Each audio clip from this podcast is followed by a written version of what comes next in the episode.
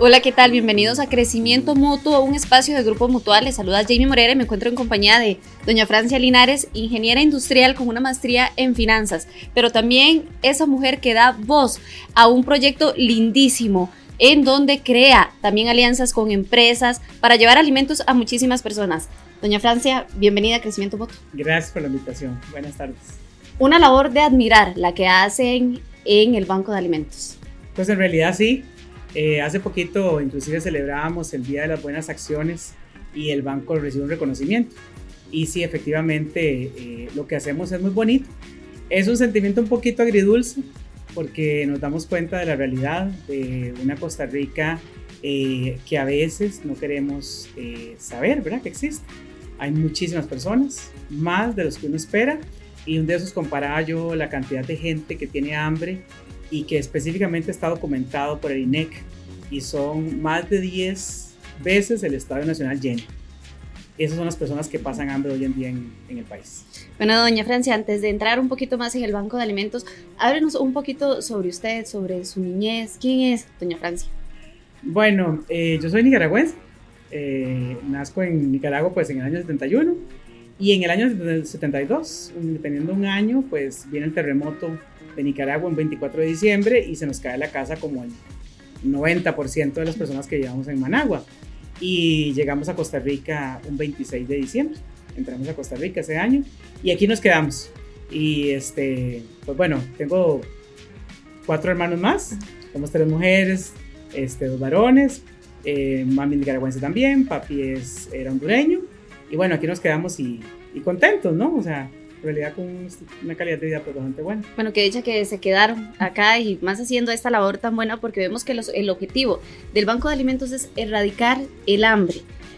¿En qué momento decide usted tomar este reto? Porque realmente no es sencillo. ¿Por qué dice sí, yo puedo? Bueno, en el año 2017, a inicios, este, me llama una de las que era miembro de junta directiva este, del Banco de Alimentos y, me, conversa conmigo y me ofrece la oportunidad de ser pues, la directora ejecutiva.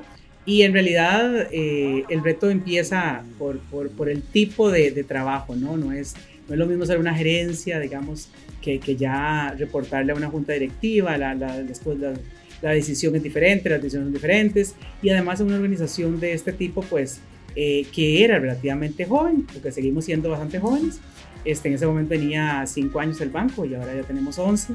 Este, entonces, digamos, también te permite crear muchísimo desde tu visión, ¿verdad? Y el aprendizaje, creo yo, y un poco aterrizaba la realidad también. Y ahorita que está hablando de la visión, vemos que la visión precisamente del Banco de Alimentos es una Costa Rica sin hambre.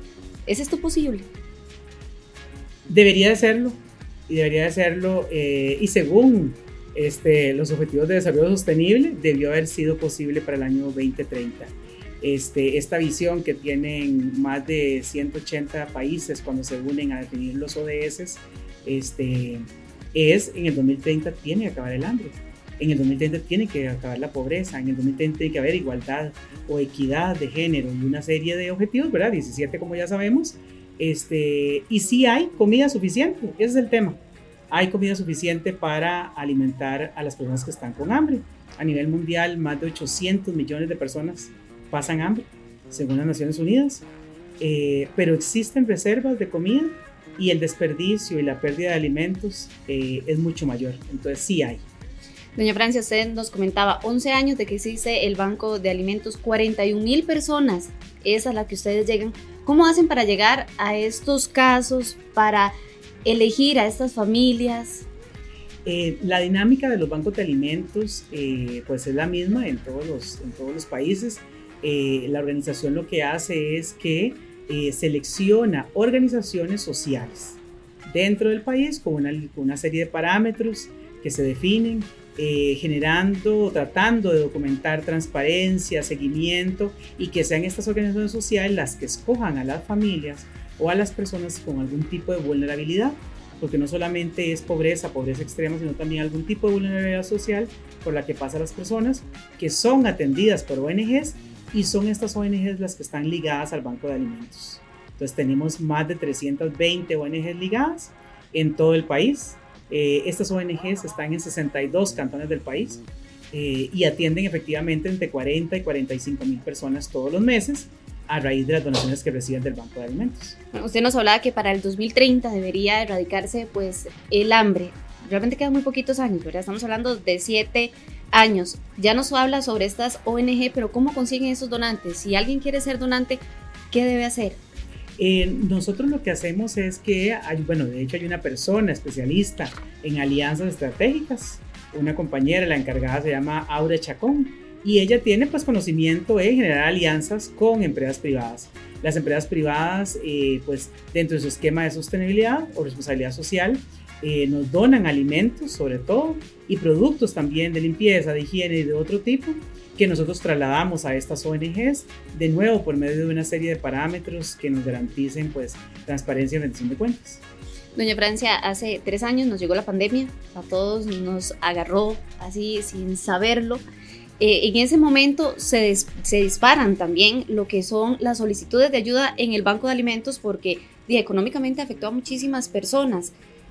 Ustedes en ese momento, bueno, ¿cómo se sintieron? No sé si se sentían ya atados de manos porque iban a requerir más ayuda, más personas estaban pidiendo que por favor les dieran alimentos. ¿Cómo tomaron todo este tema? Bueno, yo creo que eh, como la mayoría de las empresas exitosas, este, lo que hacemos es ocuparnos, ¿verdad? O sea, en lugar de preocuparnos, nos ocupamos. Y el tema es cómo generamos eh, mayores alianzas y cómo concientizamos más a las empresas para que donen más productos, ¿verdad? específicamente, digamos, alimentos. Eh, nosotros por lo general recibimos entre unas de 10 a 20 solicitudes diarias, ¿verdad? De familias directamente que eh, ocupan apoyo. Este, pero en pandemia, eh, empezando pandemia, pues eh, se disparan 10, 20 veces esas solicitudes y bueno, recurrimos a las empresas. Eh, este promedio de personas que, que, apoyamos mensualmente, más de 40 mil, puede subir unos 55 mil personas en el año 2020 y es gracias al apoyo extraordinario de las empresas privadas en el país que nosotros logramos contar con ese producto. Y esta cantidad de personas en este momento, doña Francia, se mantienen, esas 55 mil, porque sabemos, bueno, ya no es pandemia, ahora es una endemia, pero la gente sigue teniendo hambre, siguen sin trabajo, hay más pobreza. Vamos a ver, eh, la pobreza efectivamente sube, ¿verdad? Y las personas con hambre, digamos, se van incrementando. Este, muchas de estas personas fue porque se quedaron sin trabajo de manera temporal y recurren al Banco de Alimentos de manera extraordinaria.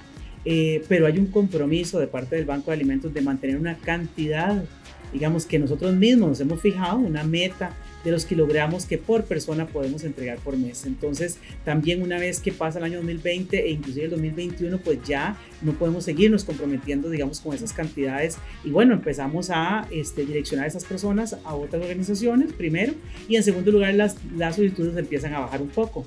Pero no quiere decir que la pobreza haya bajado, ¿verdad? Les decía eso de esas 400 mil personas que están eh, documentadas por la, la encuesta nacional de hogares, según el INEC a estas personas que ustedes ayudan dan un diario mensualmente, solo productos básicos o también les dan carne, frutas? Vamos a ver, depende. estas organizaciones que están ligadas al banco tienen diferentes este, fines y este apoyo a la población vulnerable pasa porque hayan comedores que atiendan directamente a, las personas, niños, adultos mayores, eh, personas en rehabilitación contra eh, drogas, personas que están pasando por alguna enfermedad, eh, mujeres, personas, este, eh, eh, la población indígena también recibe donaciones, pero entonces tenemos ONGs que se dedican directamente a cocinar la comida en diferentes tiempos de comida durante toda la semana y todo el mes, y organizaciones que también entregan, digamos, la comida sin cocinar, tipo diarios. El banco maneja casi 300 tipos de artículos, desde alimentos como no alimentos, eh, y por medio de un esquema también de análisis de cada organización, del tipo de, población que tiene, de cómo distribuye la comida, de cómo distribuyen las cosas, pues hay una clasificación en un sistema en el cual nos dice cuál la cantidad de alimentos u otros productos que podemos donarle a estas ONGs. Doña Francia, durante todo este rato hemos hablado de la importancia que tienen las empresas en el banco de alimentos. Hemos visto también que tienen una junta directiva muy fuerte, muy robusta, y ahí está precisamente uno de nuestros líderes y subgerente de Mutual también, don Oscar Soto Araya. ¿Qué importancia tienen todo este grupo de personas en el Banco de Alimentos? Bueno, en realidad los bancos de alimentos surgen a raíz de la solidaridad de las empresas privadas. Todos los bancos de alimentos, que hay más de 1.600 a nivel mundial, eh, surgen a raíz de que las empresas privadas se unen. En Costa Rica efectivamente hace 11 años, 11, 10 empresas se unen, eh, una de ellas, Grupo Mutual, eh, y que todavía es miembro de la Junta Directiva y que don Oscar nos acompaña, y son las empresas quienes realmente generan las donaciones. El Banco de Alimentos se convierte en una organización que concentra este, las donaciones, pero es la solidaridad, la responsabilidad y el esquema de sostenibilidad eh, de las empresas privadas en el país que hace funcionar el Banco de Alimentos. Doña Francia, bueno, después de hablar durante este ratito, yo estoy completamente segura que hay muchísimas personas preguntándose, bueno, tal vez yo económicamente no puedo ayudar, no puedo llevar tampoco alimentos, pero sí puedo servir como voluntario. ¿Existe algún programa donde puedan adoptar a estas personas para que ayuden en el Banco de Alimentos. Así es, uno de los pilares del banco es el voluntariado. Eh, solamente somos 29 colaboradores que recibimos casi 400 toneladas de comida y otros productos por mes. Entonces, solitos no podríamos.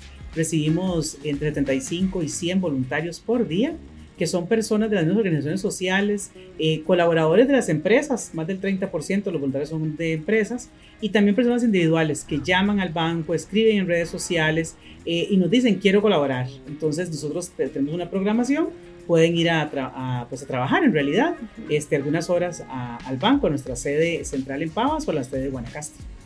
Doña Francia, muchas gracias por este ratito, por acompañarnos acá en Crecimiento Mutuo y contarnos un poco sobre la importancia, el valor tan bonito que tiene el Banco de Alimentos para el país. Gracias, de verdad, por el espacio.